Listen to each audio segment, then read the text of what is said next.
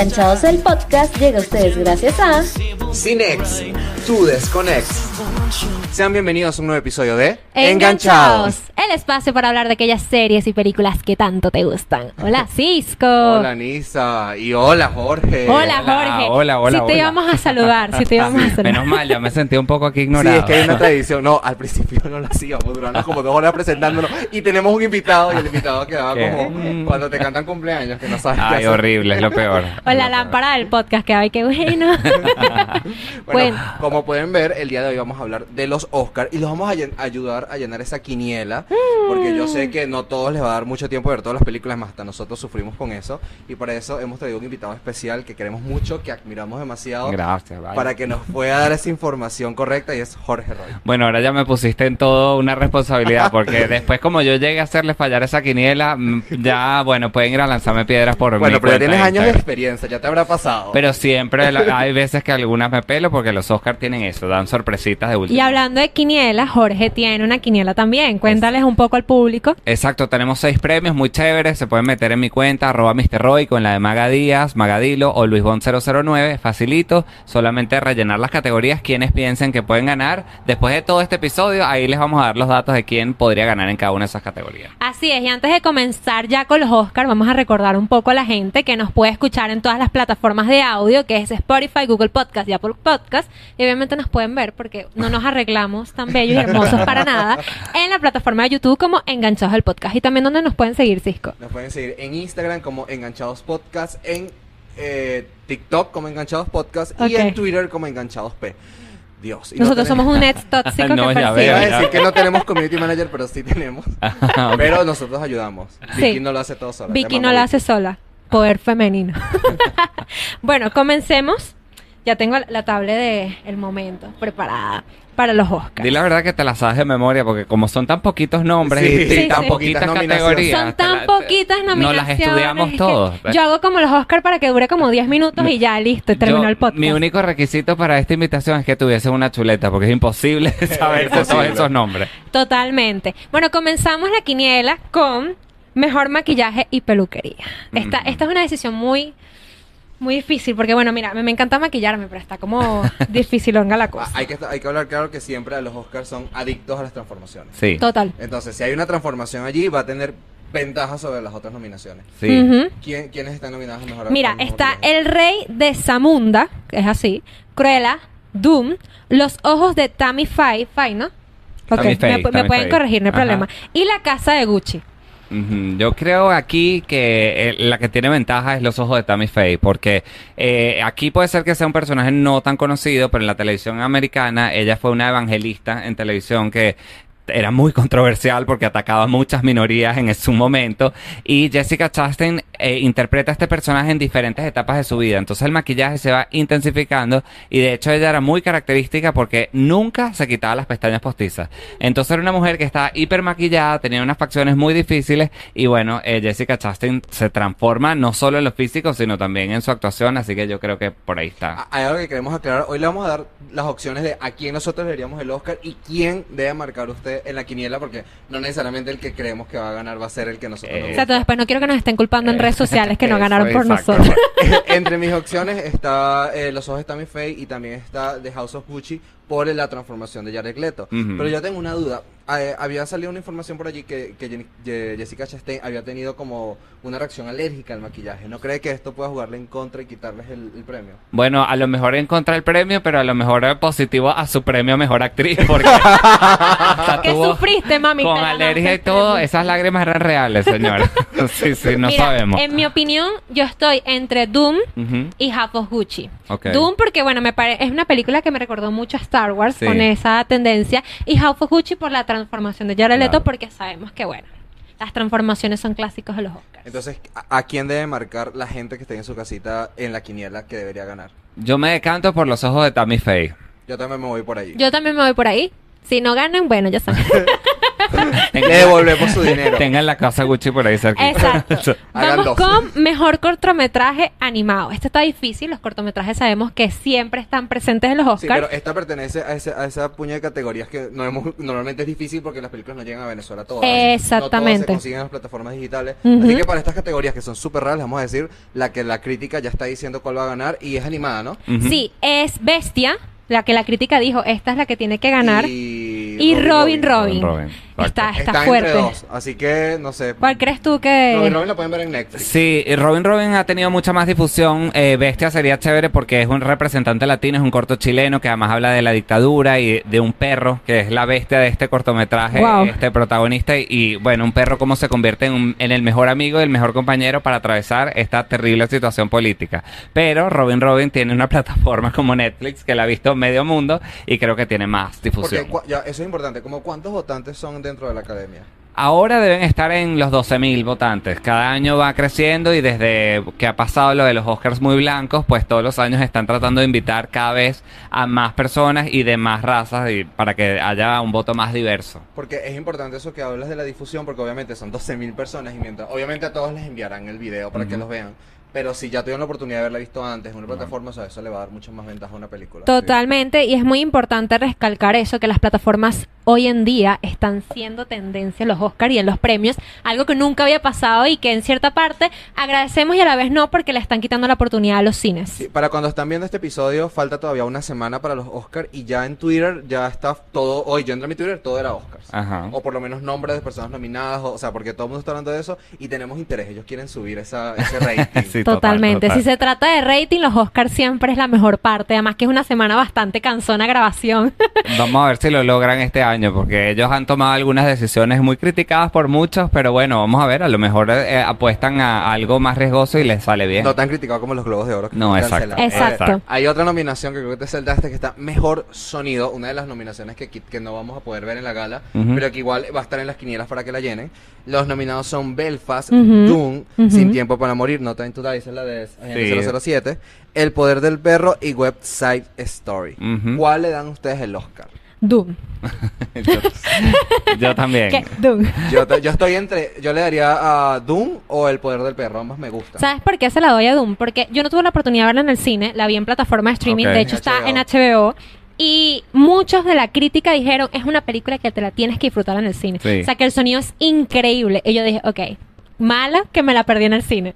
Sí, yo también estoy entre esas dos, pero yo sumaría también ahí, porque recuerden que esta categoría de sonido es reciente, es bastante reciente, antes eran dos categorías, mezcla y edición de sonido, y ahora lo englobaron, y la edición de sonido también incluye cómo superpones la música con todas las capas de sonidos, y West Side Story tiene un diseño Ah. sonoro Ah, no, claro. impresionante, entonces no hay que eh, tampoco desperdiciarla, pero yo creo que Duna tiene todas las de ganar aquí. Sí, estamos entre West Side Story y Doom, pero yo creo que para la quiniela, Para la quiniela. Doom, es- va a ser la ganadora De, esta, de esta parte. Y retomando el tema de, obviamente, los cortos, porque como me peleé la del sonido, vamos por corto live action. Según la crítica, debe ganar The Long Goodbye. Así que anótenla allí. cuando Nosotros no hemos tenido la oportunidad de ver este corto, pero... Pero, pero viene como muy, con mucho pedigrí, porque ahí está Riz Ahmed, que es el actor protagonista de Sound of Metal, él está dirigiendo y, protagoni- y protagonista de este corto, entonces ha hecho mucho movimiento y mucho ruido, porque además habla sobre los pakistanes,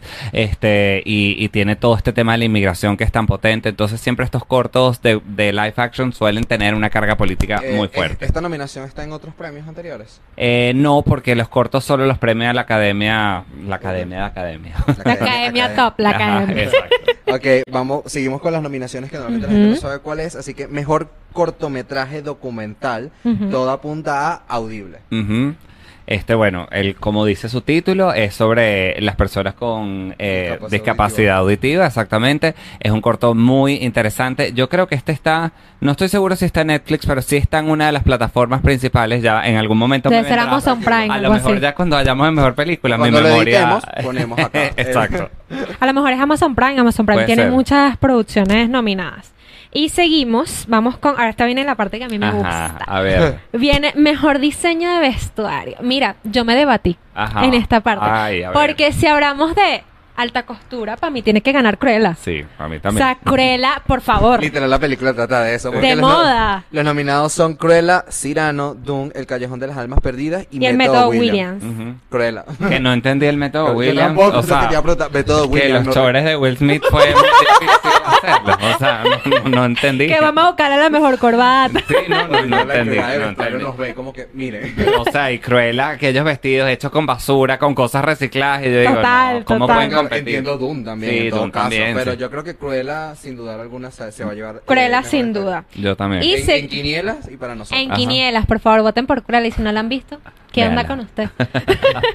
Ahora vamos con mejores efectos visuales. Está Doom, Free Guy, Sin Tiempo para Morir, Chan-Chi y Spider-Man No Way Home. Esta, esta es, esta, está, difícil. Está muy difícil. Esta está muy difícil. Esta O sea, está está difícil. difícil. Yo creo que para yo elegir cuál me gustó más, porque creo que los efectos especiales de, de Free Guy fueron bastante Sí. innovadores, se veían Sí. muy bonitos.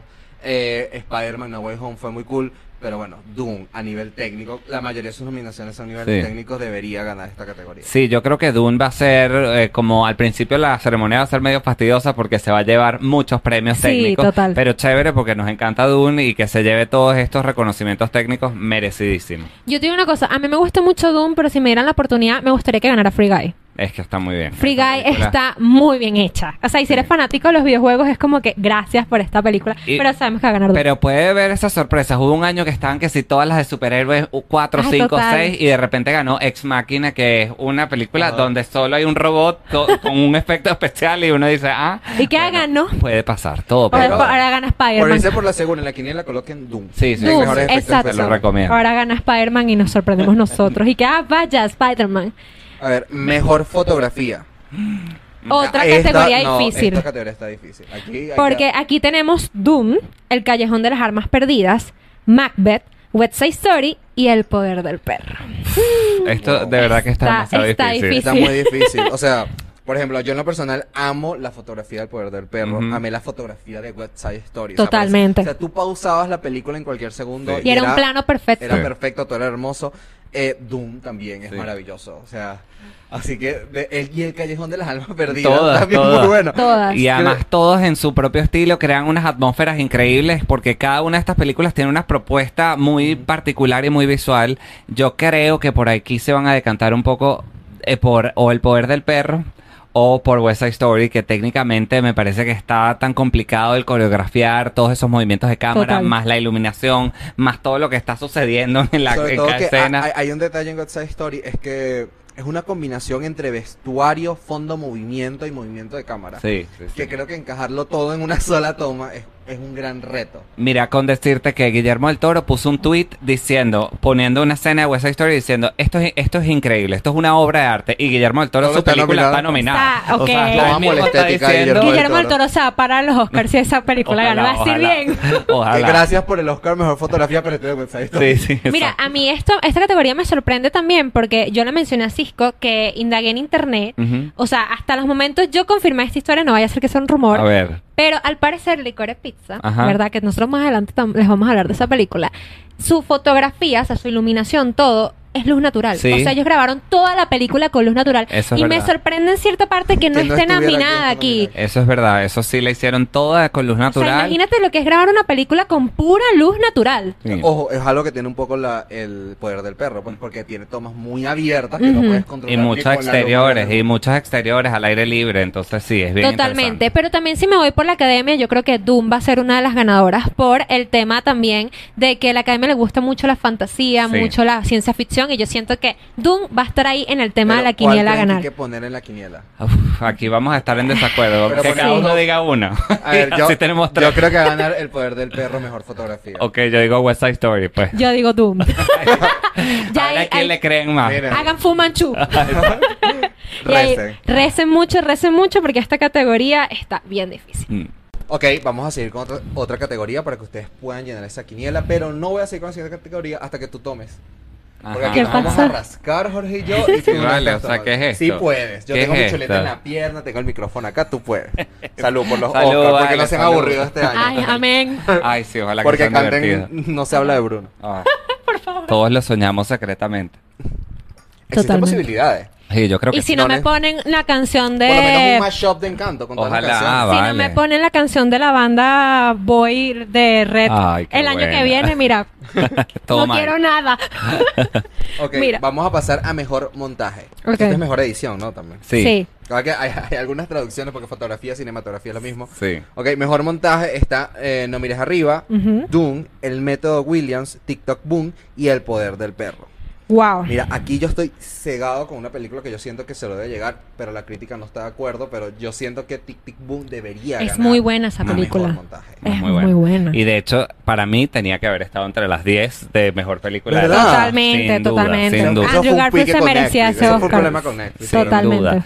Aquí, bueno, Tic Tic Boom eh, tiene una gran edición y de hecho para mí es también de mis favoritas, pero yo creo que este premio de edición la gente no lo toma tan en serio, pero es decisivo para ver quién va a ganar mejor película. Entonces aquí yo me decantaría por una de las que está nominada a mejor película y creo que aquí está entre Duna y El poder del perro, para mí.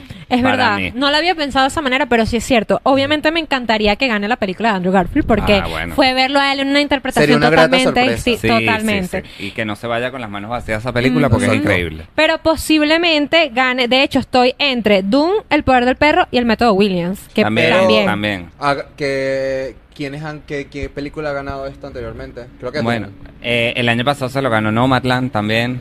Ah, bueno, esta temporada, Eh, temporada dices tú. ajá. en, la, en, la, en los sindicatos de los editores ganó El Poder del Perro. Así que... Ah, bueno. mm, Por ahí... Bueno. Entonces, ¿a quién les podemos decir para que coloquen en la quiniela? ¿Doom o el poder del perro? Yo me voy a ir, eh, en mis predicciones en general, me voy a ir muy pegado al Poder del Perro, aunque voy a lanzar unas sorpresas hacia el final. No voy a decir más nada. Ay, Pero yo digo Dios El Poder del. Perro. Poder del perro, entonces. El poder del quiniela, perro, está bien. montaje. Ahorita viene mejor documental. Mm. El mejor documental también está difícil en muchas nominaciones importantes, pero la crítica ya puso Flea, que es muy importante esa, ese documental, Mira, a ver, de Flea verdad. es muy interesante porque es una película que está dominada a mejor documental, mejor película extranjera y mejor película animada. Sí, Es la primera Explícale, en- en en explícale esos un poco a la audiencia qué trata Flea. Eh, Flea es un documental eh, donde cuenta la historia sobre un hombre homosexual afani- a- afgano. Sabemos que allá es ilegal, allá puedes morir por ser homosexual. Y para no revelar la identidad, el director decidió hacerla animada. Nada. Lo cual es algo muy interesante, aunque creo que los eh, las imágenes de archivo son imágenes reales. Sí. Entonces es, es una historia muy potente y es muy posible que pueda ganar a mejor documental. Yo creo que una película tan poderosa como esa no la van a dejar irse con las manos vacías. En, en la categoría de internacional ya hablaremos y en la en- animación ya hablaremos, pero yo creo que donde más tiene posibilidad es en los documentales. Porque la otra que está nominada es The Power of Soul. Ajá. Summer of- Summer of Summer Soul. of Soul. Imagino que es historia de la música. Es historia, es también, bueno, un poco la crítica de la censura que había en la televisión de no televisar los procesos revolucionarios de las calles y, y es todo un- en el marco de un festival de música. Pero yo, yo, Wow. yo diría que pongan Flea. Vamos a poner Flea. Flea. en el- Flea. Ojalá, yo creo, yo tengo fe. Flea, Flea. Flea. Y vamos con mejor película internacional. ¿Cuáles son. Cisco? Aquí se encuentra Flea de nuevo. Drive My Car. Eh, fue la mano de Dios. Lunama. Y es la peor persona del mundo. Drive My Car es la que se está llevando Está premios. mejor película Por también. favor. O sea, es como que me pusieron aquí para. Sí. No, creo, no creo, a diferencia de Parasite, no creo que Drive My Car, que es una película japonesa, no creo que pueda ganar a la mejor película por muchos detalles que tiene. Pero creo que a mejor película internacional tiene Sí. mucho mérito, sobre todo por la cinematografía. Sí, además viene con demasiados premios ya acumulados. eh, ganó en, la- en el Festival de Cannes a principios de mayo del año pasado. O sea, es una película que tiene meses haciendo ruido y bueno, que haya logrado ser la segunda película extranje- extranjera en estar compitiendo por un Oscar eh, mejor película es importantísimo. Ya lo hizo Parasite, lo hizo Roma y ahora lo está haciendo Drive My Car. Yo tengo, yo tengo una pregunta que a ver si se le puede explicar a la audiencia.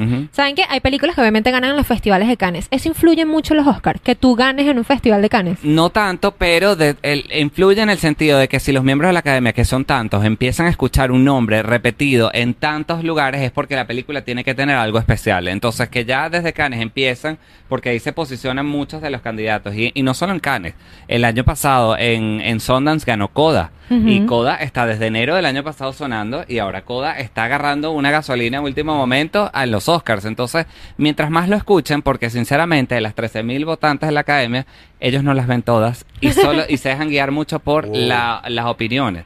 Y por eso es que las campañas de los Oscars son tan sucias. En Los Ángeles tú vas, están todas las calles forradas de vota por mi película, te llegan las revistas de cine y dicen vota por mi película y es en todos lados. Entonces es un acoso para que votes por la película. Claro, de yo lo pregunto porque de hecho Spencer fue muy aclamada en Sí. los Oscars, la Sí. película de la princesa Diana. Entonces me hace un poco de ruido no verla tan ahí metida en las nominaciones. Yo digo, pero ¿por qué? Si fue tan aclamada en los, en los en Cannes. Sí, al final a mí me alegró mucho que por lo menos incluyeran a Kristen Stewart, que creo que se lo merece muchísimo. Sin embargo, claro, en diferentes lugares esa película, por lo menos en los BAFTA, la odiaron porque al ser un personaje tan conocido de la sociedad británica, como que le pusieron mucha distancia y es una película, bueno, muy distinta y tenemos ese referente de Crown muy de cerca que, bueno, lo tenemos como que ya la princesa Diana era así, ¿no? Sí, sí, Bueno, sí. pasemos a la otra categoría que es mejor banda sonora, que normalmente por ley, quien gana mejor efecto de sonido casi siempre se lleva la otra. Mm. No siempre, pero sí.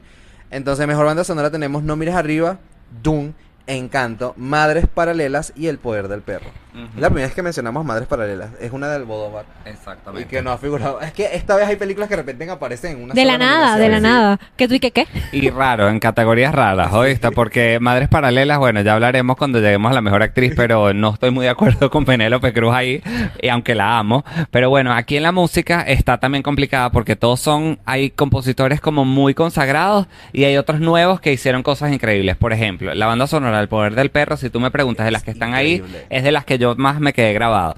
Pero por ejemplo, que una película animada como Encanto, que tiene una banda sonora llena de ritmos tropicales y latinoamericanos, también esté alejada un poco de lo clásico que es la composición clásica, pues también es interesante. Entonces yo, mm, yo creo que me voy a ir al poder del perro, pero está difícil. ¿Cuál es la Eso- que más te gusta a ti? A mí el poder del perro. O sea, yo la verdad Es- es- estoy entre el poder del perro y estaría entre encanto, pero siento que a nivel técnico las otras las vamos a pasar. Sí. Yo siento que es primera vez que, bueno, en mi caso, que veo en los Oscar en mejor banda sonora que engloben tanto primero una película animada y de hecho una película latinoamericana. Sí. Entonces yo digo, en mi opinión, Encanto se va a llevar ese premio. Pero ¿quién, ¿quién se lo va a dar la academia? O sea, ¿quién tiene que anotar la gente de la academia? La Mira, quinela. y también es bien importante lo que ha pasado con el soundtrack y la banda sonora de Encanto. O sea, había, teníamos como 15 años que un- una banda sonora no dominaba las carteleras de Billboard durante tanto tiempo y yo creo que de alguna manera ese premio también estoy con Nisa que puede ser para Encanto porque es que ha hecho muchísimo ruido esa banda sonora. Total. Entonces en la quiniela está, pongan o el poder del perro o O encanto. Encanto. Se O lo Encanto. resumimos a dos, de nada. Anoten ahí, ahí esa- llego y me devuelvo. Esa quiniela bien. Y entramos al debate más grande del mundo. No, mentira. Estamos en mejor canción original. Mira, esta está, es mejor canción. Ya va. Sí, Sí, ok. mejor canción original. Ya me pegó el trago, ¿eh? Y Gracias. tomaste uno solo, te quiero hablar. No, mentira, mentira, eso es mentira. Ajá, está Be Alive del Método Williams, Dos Oruguitas de Encanto, está No Time to Die de Sin Tiempo para Morir, Don't to Joy de Belfast y Sun Show You Do de Cuatro Días. Ujú. Ok. A ver, bueno, obviamente la gente está choqueada porque no está, no se habla de Bruno. Explícales por qué no se habla, no, no se habla de Bruno, no está allí. No se habla de Bruno es porque no se puede hablar sobre... No, mentira.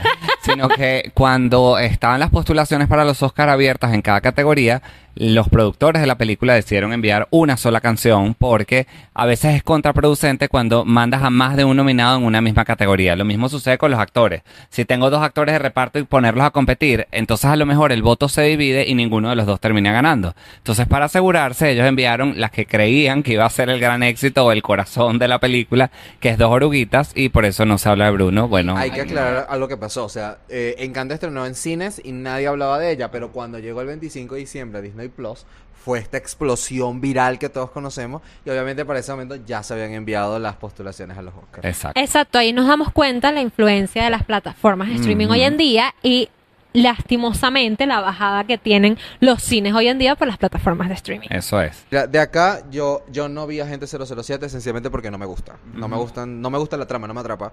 Conozco la canción, he conocido todas porque siempre la cantan cantantes demasiado espectaculares. Eh, pero a mí me gustaría que ganara eh, la de dos oruguitas, pero sabemos que no va a ganar. ¿Cuál es la que ha ganado todos los premios hasta ahora?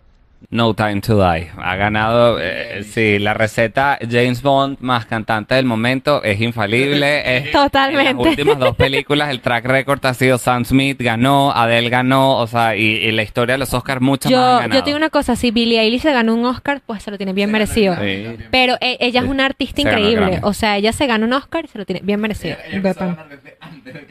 Sí. Total. Ella empezó a ganar cuando nadie sabe quién era Sí, Billie literal, la canción. Eh, te- y además es eso, que eh, tiene un poquito de ventaja porque tiene dos años sonando. En cambio, las otras sonaron este año porque la película se pospuso. Total. Entonces, bueno, llenen ahí la quiniela, No Time to Die. Sé que les gusta dos oruguitas, pero esa es la que va. Pero Mm, Sebastián Yatra no va para el baile. No. A ver, ay, ojalá veamos a Sebastián. Ya anda cantando ya. No han confirmado todavía, pero ojalá lo haga. Ojalá. Ojalá. Mejor guion adaptado. Las nominadas son Coda, Drive My Car, Doom, La hija oscura y El poder del perro. La hija oscura me sonó un poco porque no la vi y yo me quedé. ¿Qué, ¿Qué es esto? Salió así de la nada, así mágicamente, cuando tú Yo ves no la lista de hija las oscura, no nominadas. ni Es muy, muy rara. muy rara. Es una película muy rara, pero interesante. De aquí está complicado también, porque eh, aquí se enfrentan las dos que han, bueno, una que ha mantenido el poder hasta ahora, que es el poder del perro. y eh, el tema es que Jane Campion, que es su directora, ella ya tiene un Oscar por haber adaptado un guion, que es el del piano, eh, lección de piano. Ujú. Ella ya ha ganado en esta categoría y ya se conocen sus buenos guiones. Entonces, esta adaptación también es muy buena. Sin embargo, Coda, eh, mucha gente la va a sentir como que es una película nueva, pero la verdad es que es una adaptación de la película francesa La familia Belier. Pero recordemos que en Estados Unidos la gente literal no ve otras películas que no tengan. Si tiene subtítulos, no las ve. O sea, los gringos son muy flojos. Entonces, para ellos es como si la familia Belier no existiera. Y estoy seguro que muchos se van a inclinar a votar por Coda pensando que es como una película nueva y, y está muy bien porque es una muy buena adaptación. Entonces está entre esas dos, pero yo creo que se lo va a llevar el poder del perro. Yo no me metí mucho en esta categoría a debatir en el tema. O sea, yo siento que va a ganar el poder del perro. Porque si nos ponemos a ver el mejor guion adaptado, también está Doom, que se trata de un libro, de las sagas de un libro. Y sabemos lo que pasa con las adaptaciones al cine de películas, de libros, de videojuegos. No, Sí. Entonces es como, uy. Y Doom tenía como una maldición encima, es que nadie lograba adaptarla bien. Se han sacado series, se han sacado películas, y ya había un terror en adaptarla, y esta lo logró. Pero el tema con Dune es que lo logró, pero tenemos la mitad de la historia. entonces, entonces, Tenemos 10 claro, segundos de Zendaya en pantalla. Entonces, si le damos el Oscar y después nos lanzan la segunda parte y fue un desastre, entonces yo no sé. eh, habría que esperar a la segunda parte a ver Pero si se lo lleva. En la quiniela definitivamente el poder del perro. Poder del El perro. poder del perro. Ujú. ¿Quién podría ganar aparte del poder del perro? Coda. Coda. Ya saben, poder del perro. Segunda opción, Coda. Coda. Metan las quinielas dos veces. Llegó, llegó el momento donde se prende Troya, me voy a tomar un Uy, trago. uy, uy, uy, uy. Ay, mejor película animada. Esto está difícil. Esto está difícil, sí, sí, sí, adelante. Ahí está. Encanto. Flea. Los Mitchell versus las máquinas. Raya, el último dragón. Y Luca. Aquí tenemos dos Brunos enfrentándose en pantalla. Sí, sí, sí, A qué ver, difícil. Yo le diera el Oscar así sin ni siquiera pensar en las demás a Mitch versus las máquinas. Totalmente de acuerdo contigo. Yo, yo, pero yo no voto, no me llamaron para votar este año. Los críticos nos dijeron, mira, hoy no te necesitan. Y, y yo soy la oveja negra porque yo voy a decir encanto porque. ¿Pero por qué? a mí me encantó Encanto.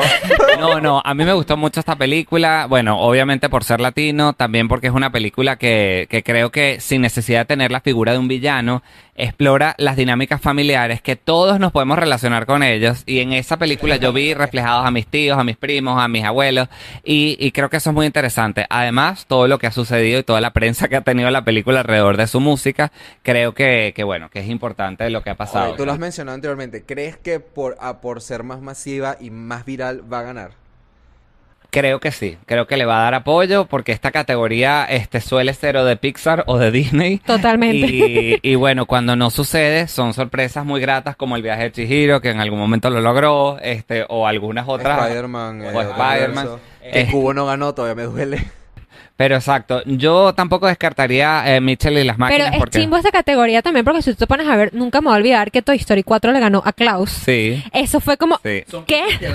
sí, duelen, duelen. Duele mucho, pero yo digo que debería ganar los Mitchell versus Ok, los ahora Mitchell. yo voy a ser un poco más intenso, porque hablemos de cuando nosotros, eh, y tú me puedes corregir obviamente, porque tienes mucho más tiempo trabajando en esto, me gusta cuando los Oscar, y casi siempre veo que se inclinan, cuando premian a alguien es porque de alguna manera innovó en el cine. Por ejemplo, Ujú. Matrix creó todas estas cámaras que lograron eh, innovar, hacer algo nuevo, algo diferente. Y Disney tiene la cosa de que ella tiene como un molde y le sube dos HD. Total. Entonces siento que desprestigias un poco el trabajo de animadores que juegan con otras animaciones, que juegan de otra manera a expresar, expresar el arte. Y es como que si no tienes el molde de Disney no vas a ganar un Oscar. Sí, sí, yo estoy de acuerdo con eso. Hay, hay animaciones mucho más interesantes que quizás no siguen tanto una fórmula. Disney se reta mucho en, en la manera, en las estructuras de contar el guion y de los guiones, pero quizás en la animación no son tan innovadores. Y a fin de cuentas, si quieres premiar un guion, nomínalo a la categoría guion, no a la animación. Sería interesante. Exactamente. ¿Alguna vez en la historia ha estado en mejor guion una película animada? Sí, Toy Story 3 este, también intensamente estuvo nominada a Mejor Ah, Guión sí, es cierto. Es verdad. Bueno, en mi opinión, yo quisiera decir que, por lo menos aquí hay que que hay tres de Disney nominadas a Mejor Película Animada.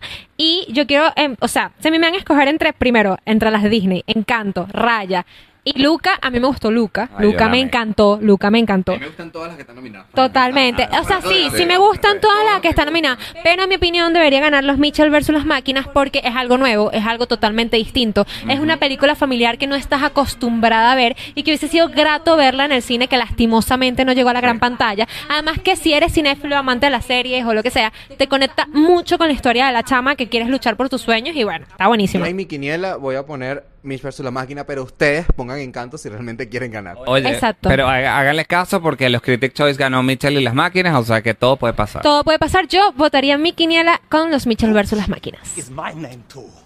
You. Bueno, y a ustedes se les olvidó una categoría muy importante, Ay, que es el- los nominados a Mejor Guión Original. Y aquí tengo mi chuleta. Está Belfast, está El Método Williams, La Peor Persona del Mundo, Licorice Pizza y No Mires Arriba. Ajá, ¿qué opinan? ¿Qué opinan ahí? Mejor A ver, guion yo, original. yo, yo, yo, yo le daría el Oscar a No mires arriba. Pero sé que no lo va a ganar. ¿A quién le darías tú el Oscar? Yo creo que se lo voy a dar a Belfast, porque Belfast es una película que empezó siendo como muy fuerte en la temporada, luego ha ido decayendo, pero es una historia muy honesta y muy sincera de la vida de Kenneth Branagh, que es una persona muy querida dentro del mundo de Hollywood, y, y yo creo que, bueno, tanta honestidad y tanto cariño, es una película muy bonita, además es de las más entrañables de los nominados. Sin ofender a Cuarón ni a los mexicanos, pero es como un Roma más divertido. es Roma entretenida. Sí, sí, sí. Yo, sí. yo iba a decir lo mismo que Cisco. O sea, si fuera por mí, se la doy a No Miras Arriba porque me parece un guion Y es algo- espléndido. y Y es es, algo que- una película espléndida. Y puede- se puede parecer como muy ficción. Ay, qué, qué dramático, pero Pero es una sátira. Y no, y que tuvimos el conflicto hace poco de, de, de que está pasando todavía en Rusia y en Ucrania. Aún así la gente está enfocando en el problema de Resident y Calle 13. Está enfocado en, en otros problemas. Y es más, ya pasó, ya se dejó de hablar como si hubiese terminado de acabar. Como se dejó de hablar del COVID y otros temas importantes. Sí, sí, sí, Es sí. algo que pasa, es muy, muy, muy real y me pareció súper crea- creativa esa sátira, a pesar que hay gente que no la entendió. Aunque yo siento, es que, ¿sabes qué pasa con la con esta parte? Tú votas y tú dices, ah, no, esta es la que tiene que ganar. Y después Claro. gana quien tú menos te la esperas. Claro, claro. Y tú dices, es que esta es la más original. Eh, ¿Quién ha ganado en las otras? Eh, Creo que Belfast Eh, ha ganado. Ha ganado Belfast en, en casi todas, aunque no mires arriba, bueno, tiene demasiado pedigrí también ahí. Totalmente. Está Adam McKay y todo su equipo de guionistas que siempre ah, están ganando consistentemente, así que tampoco la descartaría. o sea, que en la quiniela podríamos decir Belfast y Oh, por ahí no mires arriba. Así como. Por ahí. por si acaso. Si le sale, no se, no se sorprendan porque ya le habíamos dicho. Y ya entramos a la parte de actoral, que Jorge Ay. dijo que aquí se va a Ajá, des- aquí viene, activar aquí del viene lo Troya. bueno. Mejor actriz secundaria. Tenemos a Jessie, corrígeme por favor. Jessie Buckley. ajá. Ok, La hija oscura, Ariana DeBose, así se llama, en West Side Story, Judy Dance en Belfast, Kristen Dunst en El Poder del Perro y, ¿cómo se llama ese? Anjune Ellis, algo así. Yo Ajá, no- El Método Williams. Eso. A ver, yo digo que esta está súper difícil. O sea, si no fue porque casualmente la un- de las categorías aquí, la última que vi fue West Side Story, que es la que ha ganado todos los premios hasta ahora, eh, me hubiese costado demasiado elegir. Es que nuestro personaje favorito cuando vimos el método Williams fue la esposa de Will. Smith. Fue lo máximo. Ella es el alma de esta bendita película. Ella habla y tú empiezas a gritar, ya, sí, eres lo mejor. Te amo. Y, y por otro lado vemos a, a la abuela de Kenneth en, en Belfast. Y, no, no, Kenneth, a tu abuela. Es, muy bella, Judy Dench. Sí, lo que pasa es que aquí también hay como una historia importante, porque el personaje que hace Ariana DeBose en, en West Side Story fue el personaje que hizo Rita Moreno en la versión original y fue la primera actriz latina en la historia de los Oscars en ganar un premio fue por este personaje. Imagínate tú. Entonces, 50 años, 60 años después, podría otra actriz ganar por el mismo personaje y es primera vez que sucedería esto en la historia, que por el mismo personaje dos actrices ganen. Bueno, de hecho ella ya ganó. Ya ha ganado en todo. Ya ha ganado en las Ella- categorías. Hablemos de su trabajo en Side Story, es espectacular. Ella es... eh, a ti se te olvida quién protagoniza esta película. No es que lo haga mal Rachel, se me olvidó su apellido. Zegler. Ajá, Rachel Segler, Blancanieves, ella lo hace súper bien, el otro sí es un poco apático, pero todos se enfocan en Anita, que es el personaje que ella interpreta, es brutal, la manera en que no solamente su capacidad de bailar y cantar, eh, sino que, por ejemplo, la escena en donde se conf- donde confronta a, a la protagonista es tan intensa, tan poderosa, cuan- la manera en que cambia de emociones y después se pone a cantar y a bailar, yo digo que es espectacular. Pero es que ya dijiste un punto importante y es que cuando tú te olvidas de quién es la actriz principal Ajá. y te enfocas en la secundaria, tú ya dices, esta ya tiene los Oscar. Y por eso yo estoy de acuerdo también con ustedes que con la esposa de Will Smith, ella es una maravilla porque el personaje de Will Smith a veces se hace muy cansón e insoportable y la que lo lleva a la tierra es justamente su esposa y ella ha hecho campañas fuerte, fuerte por este Oscar y Will Smith cada vez que se para dice, yo no me hubiese ganado esto si no es por ella. Entonces a lo mejor de retruque le cae también. Entonces, en esta quiniela, ¿quién debería ganar? Porque está Ariana. difícil. Si, si van a llenar Ariana, definitivamente. Ariana, Ariana. porque no ha perdido hasta No ha ahora perdido en ningún ninguno. premio. Ujú. Ok. Una sorpresa grata sería... La esposa de Will Ay, Smith. Joan Will. Exacto, que a lo mejor nos aprendemos una. Anjuan Ellis. Total. Ok, viene mejor actor secundario. Esto también está difícil, aunque ya tengo ahí en la mente quién va a ganar. Está Siran Hines en Belfast, Troy Kotsur en Coda, G.C. Plemons en El Poder del Perro, J.K. Simmons, Ser los Ricardos y Cody Smith en Fee, el, McPhee. ajá, McPhee en El Poder del Perro. Aquí pasa lo que tú nos comentabas, hay dos actores de la misma película peleándose por él y van terminando ganando ninguno de los dos. Mira, yo creo que va a ganar, creo que es Jesse Plemons, creo que él fue el que ya ganó en, en Mejor Actor Secundario en El Poder del Perro. Hasta ahora la sorpresa, y que esta categoría yo no me la esperaba, pero el que ha ganado hasta ahora siempre es Troy Kotsur, el, el padre de Ah, Coda. también en Eh, Coda, es Yo cierto. Yo estoy entre él y estoy entre el que hace el hermano del poder del perro, no recuerdo el nombre. Sí, creo Jesse que- Plemons. Jesse, Porque hay una escena, no sé si la recuerda, donde la, la escena no es de llorar, la escena no es para llorar, él se voltea y él hace así y de repente sale una lágrima aquí. O sea, wow, eso fue impresionante. Que, que yo quedé en shock por esa simple escena, me recordó mucho a la escena de Timothy eh, en, al final de Llámame por tu nombre, que dura Ay, como tremenda película, tremenda de verdad película. que fue impresionante, pero yo creo que la escena donde, donde Troy en Coda toca a su hija para poder por lo menos sentir, o sea, no es tanto el que la tocara, la expresión de su cara durante toda la película fue, fue muy impresionante y yo creo que seguramente también se va a llevar el Oscar. Mira, la ventaja la tiene hasta ahora Troy Kotsur porque ha ganado en todos, pero una cosa que me, me parece como imperdonable es que una película como El Poder del Perro, que sus cuatro actores están nominados, este, se vaya sin ningún premio de actuación. Totalmente. Porque en todas las categorías está muy reñida. Y aquí es donde tiene dos nominados. Entonces yo creo que también alguno de los dos pudiese dar la sorpresa. Pero, pero bueno, los tres, o sea, también Troy Kotsur tiene todos sus méritos y es un gran actor. Y, cre- y sabemos que la academia también está en este tema de la inclusión, de poder premiar actores que vengan de otros países, que tengan discapacidades, que todo el mundo tenga oportunidades de ganarse un Oscar. Pues. Entonces, ¿quién deberían colocar ellos en la quiniela? Si se van por las estadísticas, Troy, Troy Kotsur ha ganado hasta ahora los más importantes, así que yo les digo, si quieren ganarse la quiniela, pónganlo a él. Ya saben. Ok, y llegamos a las nominaciones que a- la mayoría de las personas ponen su ojo allí, siempre son las más debatibles y vamos con Mejor Actor. En estas tenemos a Javier Bardem por Los Ricardos, Behind the Ricardos, Ser Los Ricardos, ok. Benedict Cumberbatch por El Poder del Perro, no por Spider-Man. Eh, Andrew Garfield por Tic Tic Boom, Will Smith por El Método Williams y Denzel Washington por Macbeth. Esto está difícil. Está muy difícil. Está muy... di- Primero, Porque- primero, ¿a quién se le darían ustedes? Mira, pues ya mejor actor la ha ganado Will Smith. O sea, ya la está ganando Will Smith. Pero en mi opinión, es increíble esta categoría porque si tú te pones a ver, Andrew Garfield lo viste en otra faceta. Sí. Lo viste en otra faceta actoral, en algo totalmente distinto, al igual que Benedict. Benedict Sí. la estás viendo en otra faceta. O sea, son actores que te das cuenta que son bastante camaleónicos a la hora de actuar en otros personajes. Y, y yo creo que el de Andrew Garfield fue un reto. Sí, Totalmente. Había, habían, claro, eh, registros en videos de cómo era la persona y cuando tú lo viste tú dices, wow, Andrew, Sí. o sea, eres, eres la copia de esta persona y fue muy impresionante. Sobre todo que la, la película busca mucho transmitir la ansiedad, Ujú. sufre ansiedad, ni Lisa también sufre. Sí. Todos sufrimos ansiedad y cuando veíamos la actuación de él también lo sentía. Sí, sí. Y creo que Se nota su desespero al momento de actuar. Y cuando hay lo que tú decías, una figura en la que tú puedes buscar las referencias de cómo era y ver el trabajo que hace el actor, siempre es muy impresionante.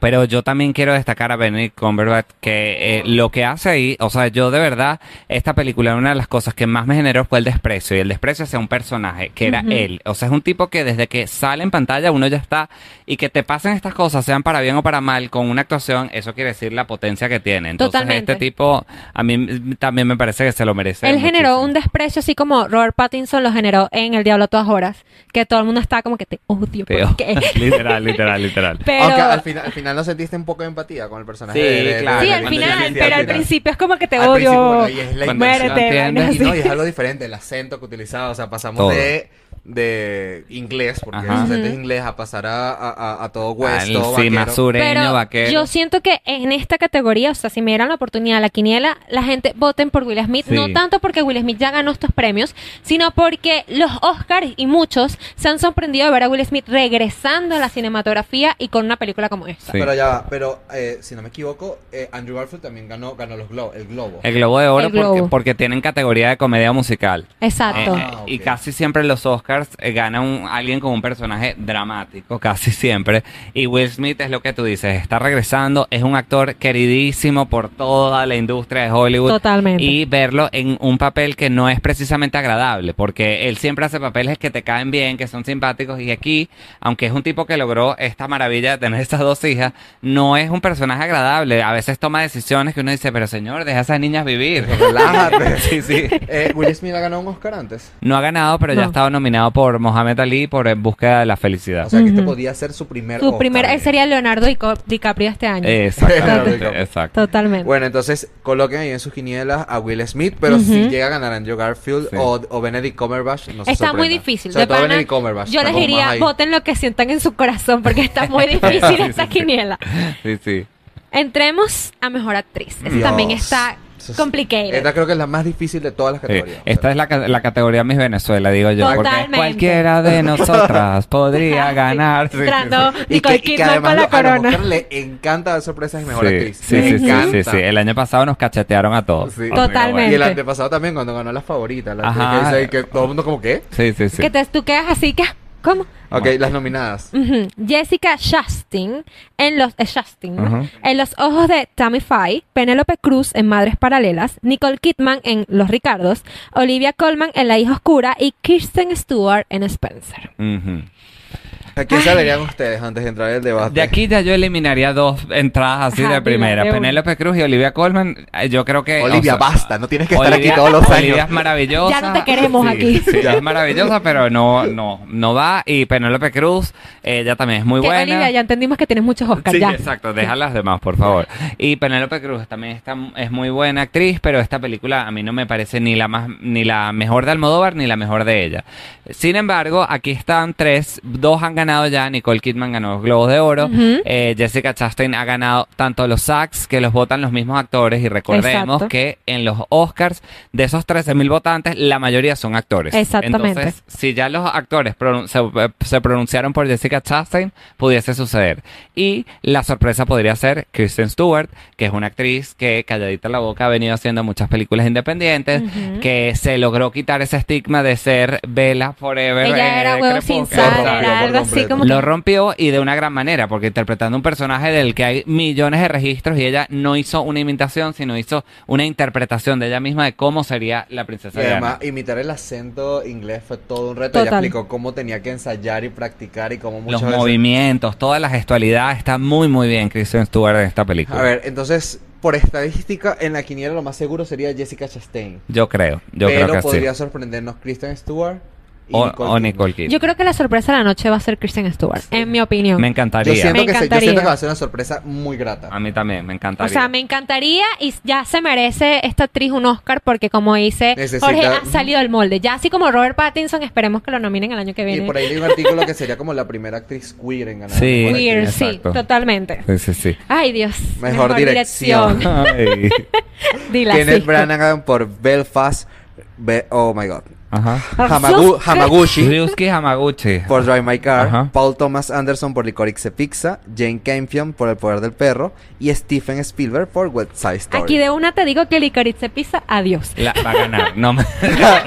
Hablemos de Licorice Pizza, hay que hablar de Licorice Ajá. Pizza. Pero vamos a hablar después, en las Pero, nominaciones Ah, a, mejor, película. sí. Pero yo siento que aquí la dirección que para mí que sobresalió fue Steven Spielberg por haber hecho un musical de manera tan Totalmente. impecable Ujú. y Jane por haber hecho El Poder del Perro. De verdad que fue. Espectacular. Para mí mi gran sorpresa aquí es que no esté Denis Villeneuve, el director de Duna. Es inaceptable. Es extrañísimo, es ¿verdad? Inaceptable. Tienes nueve nominaciones. Y él y que mejor guion. No, Casi no, no casi- entiendo, nunca lo entenderé porque no está aquí, pero sin embargo los que están, hay mucho talento por supuesto, pero yo estoy de acuerdo contigo, para mí las dos direcciones que yo vi, la visión del autor, lo que tenían ahí pensado que querían hacer con esta historia son El Poder del Perro y West Side Story, y bueno, yo creo que en este caso va a ser para Jane Campion, ha ganado desde el Festival de Ca- desde Venecia, ha ganado consistentemente, eh, eh, además en el sindicato de directores votaron por ella también, y sería primera vez en la historia que una mujer directora le entrega el premio a otra. Me encantaría y sobre todo que Netflix gana back to back. mejor y Back to Netflix back. ganando mejor dirección Sí, en este caso, sí, sí, así sí. que yo pienso lo mismo. También me voy por Side Story porque vamos a ver a Steven Spielberg realizando, o sea, un musical que nunca nos lo hubiésemos imaginado. Capaz Steven dice, bueno, ya me lo gané, vamos a más musicales Claro. por ahí, por favor. Exacto. Voy a sacar mamá mía mi versión. Así que ya saben. Ahí en, en la quiniela coloquen El Poder del Perro, Jane como mejor directora y es posible que Steven Spielberg. Ujú. Ujú. Oscar goes to And the Oscar goes El momento decisivo de la noche, el más intenso, cada, en, ca- en, cada nomi- en cada premiación no se hace más fácil. Mejor película, vamos a hablar de cada una porque Ok. así generalizarlo es bastante complicado. Empecemos por la, una nominada Belfast, Ok. de, Ke- de Kenneth Branagh. Bueno, Belfast es una película que tiene todas las teclas que busca la academia, sin embargo no ha hecho tanto ruido como lo esperado. Es una película además en blanco y negro, que también como la hace un poco más exótica. A- Ya, algunas personas dirán que es más aburrida, pero bueno, está bien. O sea, es una película muy bonita, muy conmovedora y de las que están nominadas, creo que tanto esta como Coda, que ya vamos a llegar a ella, son las que más tocan como la fibra emotiva, porque hablan de familias, de dinámicas familiares, todos nos podemos este como digamos, empatizar con eso. Y además, Belfast tiene un tema de, bueno, quererte quedar en el lugar donde tú vives y que la situación no te lo permita. Entonces, en Venezuela ha sido como... Sí, oh, ah, Yo- ah, ah. Belfast toca fibras eh, Sí. sensibles para los venezolanos, además de que eh, es, es muy tierna ver, ellos están en plena crisis, eh, guerra civil que están pasando en, en Irlanda y es burda, es muy muy intenso ve- ver esa parte. Yo no pensé que iba a ser así y al final la verdad es que fue muy conmovedor muy tierno. Yo sé que mucho, o sea, nombramos anteriormente que recuerda mucho el tema de Roma y todo eso, pero a mí también me hizo acordar mucho a la cinematografía de Jojo Rabbit, Sí. porque es una historia de la vida real que la ves desde la visión inocente de un niño. Exactamente. Entonces Jojo Rabbit te presenta eso mismo y me acordó muchísimo de ver una historia impactante, una historia conmovedora, pero desde un niño. Sí. O sea, desde la visión de un niño. Entonces, en mi opinión, Belfast está ahí. Está linda. Está linda. Pasemos a Coda, el remake de la familia Belier. Ajá, exactamente. Bueno, Coda es eso. Yo creo que su gran superpoder es, es ser una película original en el sentido de que, bueno, presentarnos una familia que todos son sordomudos y que una chica este, sea la única capaz de escuchar y que además tenga esta aspiración de ser cantante. Es una premisa muy original. Es una película que toca también muchísimo la fibra, tiene momentos musicales, tiene dinámicas familiares, tiene estas historias de crecimiento y de hacernos mayores. O sea, tiene como todos esos ingredientes. Eugenio emotivos. Derbez. Tiene Eugenio Derbez. Eugenio Derbez. Sin embargo, para mí lo único que tiene en contra es que, como ya había visto la película francesa, no me sorprendió. Igual, eso no le quita ningún mérito y la mayoría de la gente que está descubriendo esta película está viendo esta historia por primera vez. Entonces, es como si fuese nueva y creo que por eso... A ver, mi, eh, mi opinión es muy parecida a la tuya, pero quiero hacerte unas preguntas ya que tuviste eh, eh, la película original de la cual se inspiraron. Eh, estuve leyendo muchas cosas y estuve viendo clips de esta película y ellos hablaban de que la familia Belier es- es- se, se conecta más a, a tirar a hacer comedia y esta busca un poco más hacer un poco más seria y que los actores de la familia Belier no eran sordomudos todos. Exactamente, eso sí y es verdad. Eso le da un plus eh, diferente. ¿Es cierto eso? Eso es cierto. Aquí eh, en la familia Belier era más comedia, además la familia estaba ubicada en un campo, o sea, eran como granjeros, no pescadores como en Coda, y sí apostaba muchísimo más a la comedia. En Coda, la verdad es que la comedia está muy por encima y son puntuales las situaciones y tiene un elenco donde todos los actores Pues son sordomudos y es una maravilla. De, Bendito sea el hermano de Coda. de hecho, la- Te que- amamos. el de hecho no mucha gente lo sabe, pero la mamá de Coda, Marley McLean, es ganadora del Oscar y La fue primera la sordomuda. primera sordomuda en hacerlo. Ajá. Este año no, pero. Este Vamos a año-. Ojo, que me quiere decir que la protagonista de Coda, que es la niña Es una que puede maravilla. cantar, ella también sale en Luke and Key. Ah, Es verdad. Ah, con razón, ok. Lo que no sabemos que cantaba tan genial. Exacto. Y de maravillas del cine, que ya entramos en coda y la música, hablemos de No mires arriba, Ujú. que es una sátira que Netflix nos presenta, donde, bueno, obviamente conocemos cómo los medios comunicacionales no solamente transgiversan mucha, mucha información, sino que también ven el lado de lo que tienen que informar y no lo que deben informar, además de que involucra mucho a la sociedad y eso nos presenta Don't Look Out, o sea, no mires arriba. Yo creo que lo dijiste de una manera muy bonita, pero yo creo que la sátira principal es decirnos qué estúpida está la sociedad. Qué estúpidos somos, Qué exacto. estúpidos somos actualmente. Pareciera que fuera una exageración, pero no lo es. Además que viene con un elencazo. Tenemos a Leonardo Sí. DiCaprio, Sí, Meryl Streep, O sea, Ariana Grande. Jennifer Lawrence. Sí, sí. Tenemos un gran Timothée elenco, Chalamet. o sea, un Sí, gran un elenco elenco realmente. enorme. Sí, a mí, a mí esta película, fíjense, no es de mis favoritas para nada. Yo, de hecho, no la hubiese incluido, ni siquiera la mejor película. Yo sé que ustedes la quieren. No, yo, Ya, yo pero te, te gustó la película, pero no como para los Oscars, o no te gustó para nada. Eh, me gustó, simplemente me gustó. No la hubiese puesto en los Oscars. Este. Es que me pareció que estaba como un poco desconectada. Y es una película que parece como sketch, eh, uno tras otro, unidos, pero no hay como una línea argumental. Sí, son los personajes de Leonardo DiCaprio y Jennifer Lawrence, pero como que siento que de repente pegan un salto, ya el meteorito llegó. O sea, como que no hay una construcción de personajes, sino vamos a poner estos personajes en diferentes situaciones ridículas. Los llevamos a los medios y es buenísimo lo que hace la inteligencia que utiliza para hacer la sátira. Sin embargo, me parece como una serie de sketch, no me parece como una película, película, Claro. pero, pero Sí, está bien. razón lo que dice, pero está razón. bien, los actores son increíbles, yo me divertí mucho y me parece que tiene un mensaje de los más potentes de todas las nominadas. De este palabras nos cachetean así No, no, digitalmente. eh, literal, uno se siente Y nos lo muy sigue estúpido. recordando. Y no sacado memes de que decíamos que no era real y sí lo es. Sí, sí. A ver, pasamos con una película internacional que se repite lo que pasó el año pasado con Parasite. Ujú. Bueno, Parasite es coreana, esta es japonesa y es Drive My Car. Ujú. Bueno, aquí yo creo que es interesante, es una película larga, habla sobre... muy larga. Me encanta que sea el larga. adjetivo Larga. calificativo. Larga. Pero, pero es una película muy bonita, habla sobre el duelo, habla sobre cómo la creación artística también te puede ayudar a superar etapas difíciles o, o cosas que quedan inconclusas en la vida. Entonces aquí es la historia de un director de teatro que, bueno, al tras perder a su mujer está tratando de volver a crear y resolver esas cosas que nunca pudo resolver con su mujer. Al mismo tiempo conoce personajes en el camino. Es una película como de pequeños momentos, pero que son todos muy poderosos y que al final te deja como removido sin darte cuenta, porque no hay una gran escena donde, ah, sino que más bien poco a poco te va conmoviendo y uno dice, ay, ¿qué me Le, pasa? le escribiste perfectamente. Tiene como momentos que te impactan, pero no hay un momento como que de cumbre. Algo interesante de esta película es que es bastante larga. Por ejemplo, el Larga. inicio, el inicio de la película dura 40 minutos. Y a los 40 minutos empiezan a salir los créditos porque ahí es que va a empezar la No se película. asusten, no son los créditos finales, Ya, son ya los de terminé la inicio. película. son los de inicio, exacto. Eso fue gracioso. Yo como que ya va, ¿qué? Sí, ¿qué pasó Yo, aquí? yo tengo una pregunta respecto a esta película. ¿Sienten que le faltó más nominación? O sea, que pudo haber abarcado más nominaciones. Yo creo que no, yo creo que más bien me sorprendió que llegara tantas porque no muchas veces este, las películas logran saltar a la, a la mejor película del año. Lo hizo Parasite que tenía, eh, es- era una película bastante comercial dentro de que es extranjera, una película muy fácil y de ver porque Y de digerir. te- y de Y de digerir. digerir. Esta no lo es. No lo que es. pa- no lo es para nada y, y bueno, tiene mejor director para eh, Ryusuke Hamaguchi que está compitiendo con Steven Spielberg. Entonces, ya que les hayan dado estos espacios, me parece muy premio. importante. No, es y un es premio. importante resaltar el tema de digerir las películas porque si te pones a ver, hay dos películas que puede ser que para la audiencia le cueste digerir. Esta por lo larga y, cu- y, ¿cómo se llama? Belfast por blanco y negro. Sí. Entonces, eh, visualmente uno no está acostumbrado al cine de esa manera, un- una película larga, a la gente le parece tediosa una película cuatro o cinco horas. Entonces, ver esta nominación para mí es realmente interesante y vamos a entrar con The Dune. Oscar goes to, and the Oscar goes to, the Oscar Ay, Doom.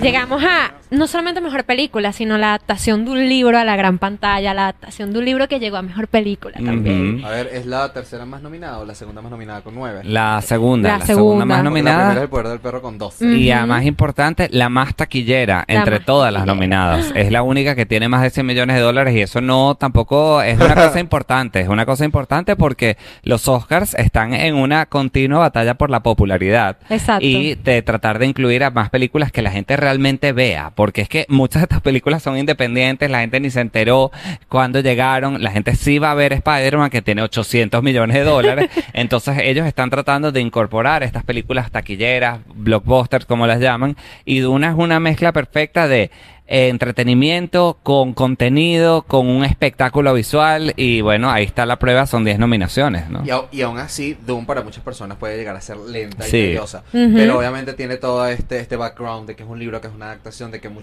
tiene un gran, una gran eh, base de fans. Y muchas personas la han visto. Lo que pasa es que muchas personas nos los preguntan. Imagino que ustedes también les han pasado en sus redes sociales.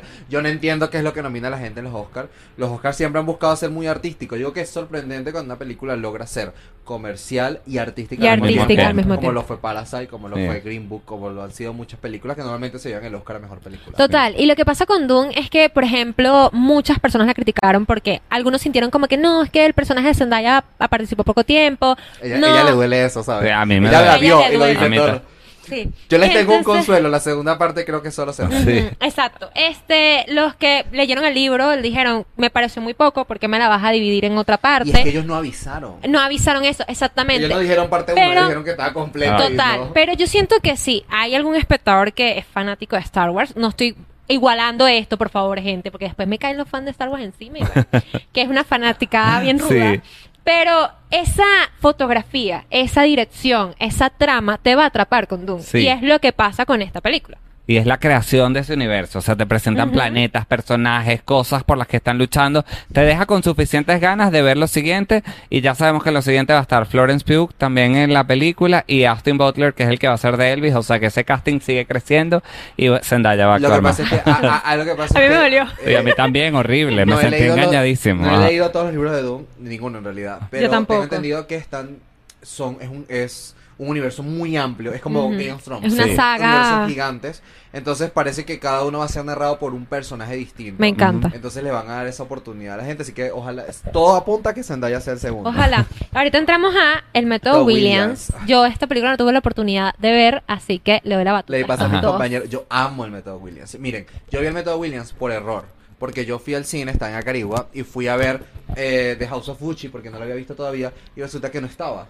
No, no, hubo un error en el audio, pero está Método Williams, también es buena, y yo como que, bueno, Qué vamos a verla. La pasé súper bien viendo Sí. esa película. Jamás me imaginé que iba a ser tan buena. Eh, de verdad que disfruté desde que terminó, desde que inició hasta que terminó. Y además es una biopic que siempre están ahí en los Oscars, una vida de, de alguien famoso en la gran pantalla. En este caso, bueno, las dos superestrellas del tenis, Venus y Serena Williams, ver todo lo que hay detrás, lo que hizo el papá y la familia, el sacrificio que hicieron para que ellas pudiesen estar en esa posición es interesantísimo y además eh, eso, está completo con eh, buenas actuaciones, buena edición. Es una película muy redondita que también... eh, toca bastantes temas como más importantes de lo que uno cree, como tema del racismo y la inclusión de personas de color en un deporte tan elitista como el tenis, pero lo hace sin ser, sí, sin ser un panfleto. Eh, los meten como, exacto. como parte de la historia de lo que ellas tuvieron que enfrentarse, pero esta no es una película así feminazi, no, no, para nada. Eh, y eso me gustó mucho, está muy bien hecho ese guion. No es esa inclusión forzada que No, sientes no. en ciertas películas. No, no, no. Ah, la película Ay, favorita. La, la película favorita de nosotros, vale. Licorice Licorice Pizza. Pizza. Vamos a hablar nosotros primero y después tú, Ah, tú tienes tu ok. opinión.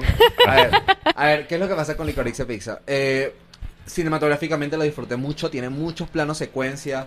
eh, la fotografía, como me, como comentaba, nos, me comentabas detrás de cámaras, y es de que todo fue grabado con luz No, y lo natural. comentamos aquí también. Aquí También en aquí, cámara. Sí, ah, pues, ¿qué pasó? Ese trago. Es el vino. Tú no, toma vino. Ajá. Te quiero ver. Entonces, Licorice Pizza tiene muchas cosas interesantes por las cuales no fue nominada. Sino Ujú. que fue nominada a Mejor Guión Original, a Mejor Película y hay otra nominación allí. Eh, ay, sí, no me acuerdo cuál. Ve- ven, esta nula que... Y director, mejor director. Y mejor mi director. Pero la verdad es que para mí Licorice Pizza, a pesar de que tiene mucha comedia y que por momentos es un humor negro, pero a la vez bobo, Ujú. que te hace saltar de la risa, hay un punto donde sientes que es como un fragmento de la historia que no va a ningún lugar.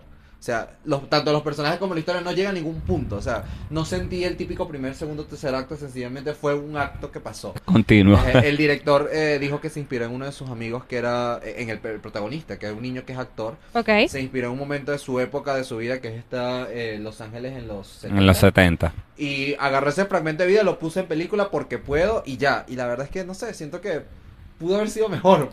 Mira, a mí me pasó que es que yo estábamos hablando de la película y el va y me dice, no, es que necesito que tú la veas y me des una crítica. No sé si es que yo tengo mi crítica nublada por la película. Yo, bueno, que vamos a verla. La vi y yo le dije, me sentí cuando estaba estudiando mi carrera de comunicación social y me mandaron a grabar un cortometraje Claro. para la universidad. Porque, o sea, ¿por qué me sentí así? Porque es como dice Cisco, es una historia que no tiene un desarrollo concreto, es una historia que no terminas de conocer por completo a los personajes y cuando la terminas a ver tú dices, ¿qué pasó aquí? Entonces, por lo que realmente debieron haberla nominado, no, o sea, Fino se la pusieron en mejor película, pero en fotografía, Sí. o sea, ojo, tiene En buenos planos. Sí. tiene buenos planos, no lo niego, pero ¿saben qué es grabar una película completa en pura luz natural? Sí. O sea, eso ahí debía estar para que se gane ese Oscar. Bueno, a mí, eh, yo estoy de acuerdo con muchas de las cosas que ustedes di- dicen. Este, eh, lo- lo- nadie se dio cuenta. No, lo que pasa es que, bueno, viene de un director como Paul Thomas Anderson que todos los trabajos que ha hecho lo han nominado. Este, la Ok. última fue Hilo Fantasma, There Will Be Blood, eh, The Master, Boogie Nights. O sea, es un director que ha hecho películas muy oscuras de temas muy difíciles y verlo hacer una comedia para mí fue realmente sorprendente. Yo fui a ver esta película con muchas expectativas porque me gusta mucho este director y jamás pensé que yo me iba a reír, porque es un tipo muy oscuro que yo no sabía que él podía manejar la comedia. Entonces, bueno, por eso por un lado. Segundo, son, es como una serie de anécdotas. Estoy de acuerdo con ustedes que es una historia que uno no sabe hacia dónde va, porque es una serie como de anécdotas, episodios que les van sucediendo a estos dos personajes en la vida. Total. Sin embargo, a mí lo que me gusta es como la inocencia que hay en estos dos personajes de hay una diferencia de edad que los separa y al principio uno está detrás de esto y la, y, y la otra se va dando cuenta de que por más de que intentes ir hacia lo que la sociedad te quiere decir, que no, que tú tienes que ir hacia alguien mayor o tal, uno tiene que terminar yendo hacia donde se siente bien y con se- quien se siente bien. Entonces esta película, con todas las torpezas que tiene, porque son unos adolescentes en los 70, este me parece que tiene como un corazón muy bonito, o sea, como Cuchi la película. Y yo salí como... No, no, no, había- no, no existía, no estaba ni en planes. Pero eso, eso te iba a decir, que eh, la película tiene mucho mérito porque tiene todas las recreaciones de los 70 como lo que hizo Tarantino cuando hizo eh, Había una vez en Hollywood. Todos los lugares, los actores, los personajes que se presentan, el personaje de Bradley Cooper y el de Sean Penn son personajes reales. Y él recopiló una serie de anécdotas para, digamos, traer esa etapa que fue muy importante para Hollywood. Entonces, pero sí, entiendo lo que a ustedes les pasó. Es una película que no se sabe dónde va. La definición de Jorge de esta película es una película cuchi. Cuchi, cuchi, cuchi. Sí, esa fue tu reseña en Instagram. Ajá. ¿Cuál es la siguiente película? Creo que nos quedan. Ay, el callejón de las almas perdidas. vale. Ay, A ver, yo, yo tengo mucha habilidad con el Callejón de las Almas Perdidas porque yo soy mi director favorito es Guillermo del Toro. Amo su estética, amo su visión, cómo trabaja, amo todo lo que hace y disfruté mucho esta película. Fue larga, también se puede usar como adjetivo, fue larga, pero se disfruta mucho la evolución del personaje, la manera, eh, la estética. Todo, todo, Bradley Cooper desnudo en una bañera, o sea, son detalles muy importantes dentro de la película y que la verdad es que se disfrutan bastante. Sí, esta también tiene el tema de que pareciera ser dos películas en una. La, el pri- la primera parte y la segunda parte. Pero a mí también me gustó mucho. Me atrapó muchísimo por la estética. Sin embargo, la historia, como tiene como tanto misterio que se va a ir resolviendo y que uno no sabe hacia dónde va a ir este personaje principal, pues vas descubriendo y te va interesando más y gustando más y gustando más. Mi preocupación era cuándo va a salir Kate Blanchett y cuando sale ya señora, dueña de la pantalla, dueña de todo. Este, De repente ella es protagonista. Sí, pero es una maravilla de película y a mí me encanta que Guillermo del Toro, después de haberse ganado su Oscar, él no se duerma en los laureles y sigue haciendo películas de calidad, oscura, diferente. Me encanta que los Oscars este, también incluyan una película que tenga violencia, que tenga sangre, que sea más oscura eh, que, y que no sea tan rosita como otras, Exacto. como Licorice Pizza. Exactamente, tan cuchi. Ajá. Vamos a entrar en El poder del perro, que es una película que, mira, llevamos ovacionándola todo Sí, este sí, sí. podcast ya. El poder del perro no es la típica película texana, no es la típica película de vaqueros, es una Pareciera, pareciera, pareciera, pero es una película que tiene crudeza, es una película que con simple silencio y sin diálogo entiendes por las expresiones de los personajes qué es lo que está pasando en la trama. Y adicional a eso ves actores que nunca imaginaste en esta película evolucionando en Ujú. personajes totalmente distintos. A ver, algo que me encantó del Poder del Perro es el lenguaje audiovisual y te lo comentaba ahora. Es que es impresionante. A ver, la película tiene mucha tonalidad homoerótica porque no hay nada más que se ha usado para sexualizar que los vaqueros. Y, Pasión de Gavilán. y aquí no hablamos solamente de hombres sin camisa, hablamos de, de, de movimientos de cámara. de- hay una parte donde le hacen una toma a los lomos del caballo, eh, a, a la espalda, a, a las manos de, de, de- de Benedict Cumberbatch amarrando algo que tú dices, o sea, hay algo que me está transmitiendo aquí la directora y, y creo que eso es impresionante. Eso sin hablar de que como que el mensaje principal de la historia es los el daño que nos puede llegar a hacer la masculinidad tóxica y cómo puede llegar a destruir personas. Sí, a mí me gusta mucho que pone como en tela de juicio una figura que es como inmaculada para los Estados Unidos y para el cine americano, que es el cowboy. El cowboy Wow. siempre es el héroe, el que salva al pueblo, el Total. que agarra a los ladrones. Y aquí, más bien, es una figura tóxica, muy dañina y eh, empieza siendo como estando el poder de su lado. Y la película justamente tiene ese título, El poder del perro, porque a veces el poder no lo tiene el que es más fuerte físicamente, sino el que es más inteligente. Y esta película nos tiene ahí pensando bastante. Y tiene tiene- un desenlace. Sobre todo en la música, porque tú estás Sí. viendo que este es un drama y de repente escuchas, la música es suspenso y terror Sí, durante sí, toda sí, la sí, película. sí. Te dice, algo está pasando que yo no estoy dándome cuenta. Sí. Y es lo que hace es estar atento en cada momento. El final no es tan explícito, pero te hace pensar y de alguna manera llegas a la conclusión tú mismo y creo que es algo maravilloso. Esta película fue muy, muy buena. Es muy buena. Tiene bien muy merecidas buena. sus 12 nominaciones. Y hablando de música, hablemos de la audaz hazaña de Steven Spielberg con What's Side Story. West Side Story. Todos amamos Story. Sí, sí, sí. Y además yo soy la persona más cursi. Yo amo una historia de amor. O sea, este Romeo y Julieta divididos por las pandillas entre los latinos y los americanos. O sea, esto para mí tenía todas las de ganar y lo superó. Porque si bien la historia es muy sencilla, tampoco hay gran innovación porque es un Romeo y Julieta de toda la vida, pero ambientado en, en las calles de Nueva York en los 50.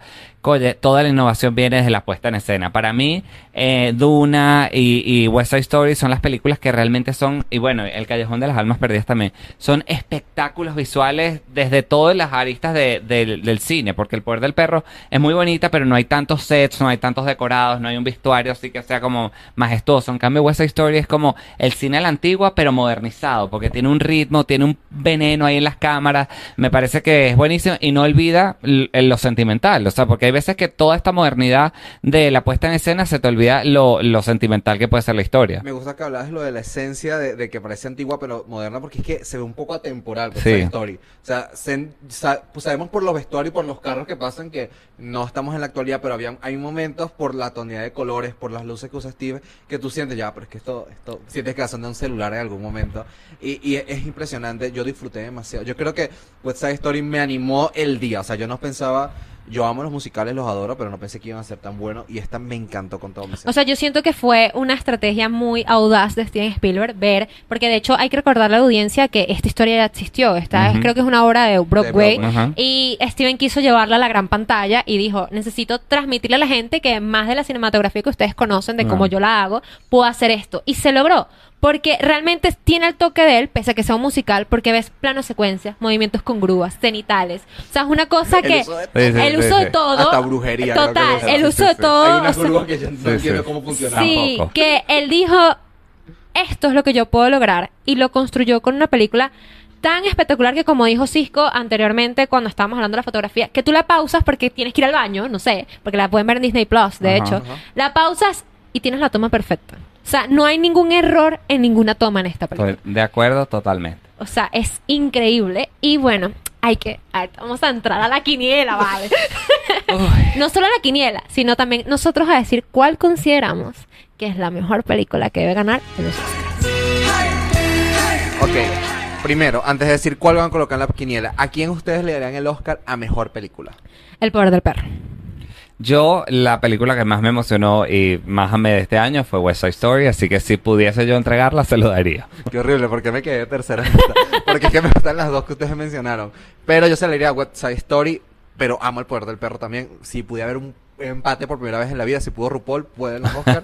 Entonces sería, sería interesante poder ver eso. Sería Ah. la- el primer musical en ganar un Oscar, ¿no? No, No, eh, La La Land no. eh, La La La Land no ganó, pero la original de West Side Story ganó en su momento mejor Ah, película también. O tú. sea, imagina, pero sería la primera Sería vez que, épico, que sí. mejor y qué Todo el mundo va a querer hacer esta historia de nuevo. Si alguien lo podía lograr, soy yo, Spielberg. Ajá. A ver, Totalmente. ahora, ¿cuál hay que poner en la quiniela, Jorge? Está difícil. Hoy, porque esto puede cambiar hasta cualquier momento. El día de hoy que el están día viendo de es- hoy, yo les digo que la película que va a ganar el Oscar va a ser Coda. ¿Por qué se los digo? Wow. ¿Por qué se los digo? Chisme. Porque en los últimos premios, los últimos, los más cerca del Oscar, son los que empiezan a hacer más ruido. Y, como les dije, los votantes van escuchando lo que está pasando también en la calle. Coda además tiene a su favor que es una película muy accesible emocionalmente. Tú la ves, te vas a conectar con esta historia, vas a pasarla muy bien. Eh, no es una película complicada ni lenta, para nada. Te- desde que comienza te conectas. El poder del perro es más difícil de digerir. Tiene muchas más cosas técnicas que ofrecer y más poder, me parece a mí. Sin embargo, el sindicato de productores, porque el premio a la mejor película, no mucha gente lo sabe, se le entrega, es al productor de la película. El sindicato de productores, que siempre, casi nunca pela la ganadora del Oscar, se lo acaban de entregar a Coda. Entonces, eso me hace a mí pensar, hoy en de día... Hoy en día te puedo decir que creo que va a ganar Coda y va a ser un batacazo porque va a ser la primera plataforma de streaming que se lleva un Oscar y no va a ser Netflix, va a ser Apple. O sea, Apple. eso va a ser doloroso, doloroso, pero bueno, me contenta mucho porque es una película muy bella. Ojalá Netflix se gane película animada, porque pobrecitos. ¿Ustedes, ustedes a quién dicen la quiniela? Yo digo que eh, debería ganar el poder del perro por el hecho que quizás mejor directora lo gane Jane. Sí. Entonces, casi siempre la que gana mejor directora Gana mejor película. mejor película. Así que yo creo que lo que pasa es que tu análisis obviamente es mucho más profundo y, No, es- y pero- para llenar la quiniela es muy útil. Pero los dos escenarios son posibles. Sí, o sea, solo que hoy yo me estoy arriesgando por Coda, pero ustedes pueden ser los ganadores si se van yo, por... dudo, yo dudo que gane West Side Story. No, no creo. Yo no creo. que gane West Side Story. O sea, es muy buena, es espectacular, pero no creo que gane. Yo creo que va a estar entre El Poder del Perro y ahora acaba de añadir Coda. Mira, con lo que dijo Jorge me explotó la mente, porque ahorita me quedé como que... Yo tenía seca. Yo, de pana, en mi opinión, yo le diría a la gente que vote la quiniela por el poder del perro, Sí. porque es una historia de cowboy totalmente distinta. Y como tú dijiste, los estadounidenses están acostumbrados a una historia de vaqueros donde un vaquero siempre es un héroe. Entonces, para mí, esa, pero Coda ya está.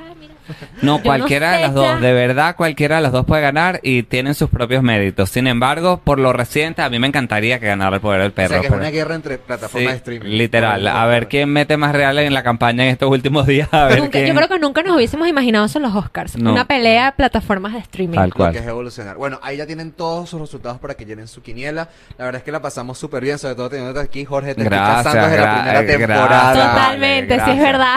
No, gracias por esta invitación. De verdad que encantado de compartir con ustedes. Espero no pelarme en los resultados, por favor. Si me pelo, perdónenme. A ver, Jorge, eh, existe, pues, existe la gran posibilidad que alguien que nos esté viendo ahí bajo una piedra y no sepa dónde puede ver tu contenido. Da tus redes sociales y ese nuevo proyecto que ya tú vienes a traer. Bueno, mis redes, Mr. Roy, por ahí también yo tengo un podcast que no, aquí no somos competencia, somos No, aliados, para amigos nada. y nos ayudamos en todo. Y a partir del 25 de marzo estreno mi nuevo programa de televisión en B Plus, se llama Cine Spoiler, todos los viernes a las 8 de la noche. También el mundo del cine, entrevistas, datos curiosos, todo lo que quieran saber del cine. Además empiezo con una primicia, una entrevista a Jake Gyllenhaal, que estoy muy emocionado porque la vean. Así que bueno, ya lo saben, 25 de marzo en B Plus. Y ese hombre que es tan bello, yo me pondría nerviosa entrevistando a ese señor. Qué, qué suerte que fue por Zoom. Sí, menos mal, menos mal. Menos mal. Recuerden también que, bueno, pueden disfrutar del podcast, no solamente por nuestras redes sociales, sino también vamos a decirles de nosotros. Me pueden seguir a mí como arroba it's Nisamar o Nisamar Gómez en Instagram. Y a mí como arroba CISCOS. C-I-S-C-O-S. Y también recuerden seguir las redes sociales del podcast en todas las plataformas de audio, como dije anteriormente, en Apple Podcast, Google Podcast y Spotify, como Enganchados el Podcast, obviamente vernos hermosamente en YouTube, y seguirnos en Instagram como Enganchados el Podcast, al igual que en TikTok y Enganchados P en Twitter. Así es, y no solamente nos vean por aquí por YouTube, suscríbanse, activen la campanita de notificaciones y nos vemos en otra oportunidad en donde vamos a estar hablando de estas series y películas que nos tienen Enganchados. enganchados. Let if I am getting this right. You say that you don't wanna fall in love tonight.